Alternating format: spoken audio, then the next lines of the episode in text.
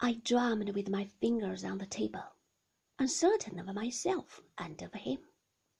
Was he still laughing at me? Was it all a joke? He looked up and saw the anxiety on my face. I'm being rather a brute to you, aren't I? he said. This isn't your idea of a proposal.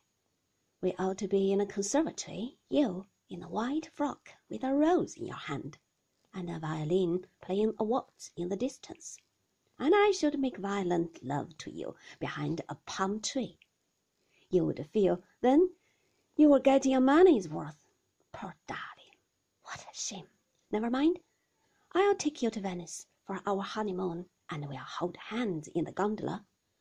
But we won't stay too long because I want to show you Manderley. He wanted to show me Manderley, and suddenly I realized that it would all happen. I would be his wife. We would walk in the garden together. We would stroll down that path in the valley to the single beach. I knew how I would stand on the steps after breakfast, looking at the day, throwing crumbs to the birds, and later wander out in the shady head with long scissors in my hand and cut flowers for the house. I knew now why I had bought that picture postcard as a child. It was a premonition, a blank step into the future. He wanted to show me Manderley. My mind ran riot then. Figures came before me, and picture after picture, and all the while he ate his tangerine, giving me a piece now and then, and watching me. We would be in a crowd of people, and he would say, I don't think you have met my wife. Mrs. De Winter. I would be Mrs. De Winter. I considered my name and the signature on checks to tradesmen and in letters asking people to dinner. I heard myself talking on the telephone. Why not come down to Manderley next weekend? People, always a throng of people. Oh, but she's simply charming. You must meet her. This about me. A whisper on the fringe of a crowd, and I would turn away, pretending I had not heard.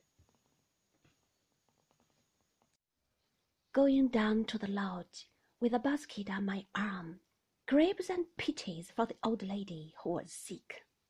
Her hands stretched out to me.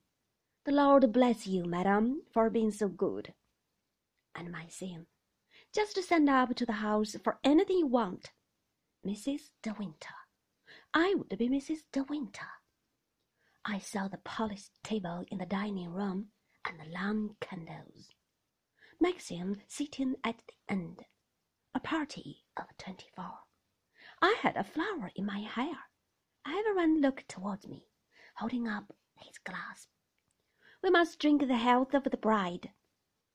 And Maxim saying afterward, I have never seen you look so lovely great cool rooms filled with flowers.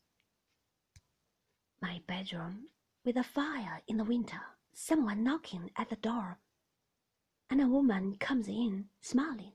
She's Maxim's sister, and she's saying, It's really wonderful how happy you have made him. Everyone is so pleased. You are such a success. Mrs. De Winter. I would be Mrs. De Winter. The rest of the tangerine is sour. I shouldn't eat it, he said. And I stared at him, the words going slowly to my head, then looked down at the fruit on my plate. The quarter was hard and pale. He was right. The tangerine was very sour. I had a sharp, bitter taste in my mouth, and I had only just noticed it. Am I going to break the news to Mrs. Van Hopper, or are you? he said. He was folding up his napkin, pushing back his plate, and I wondered how it was he spoke so casually, as though the matter was of little consequence, a mere adjustment of plans. Whereas to me it was a bombshell. exploding in a thousand fragments. You tell her, I said. She'll be so angry.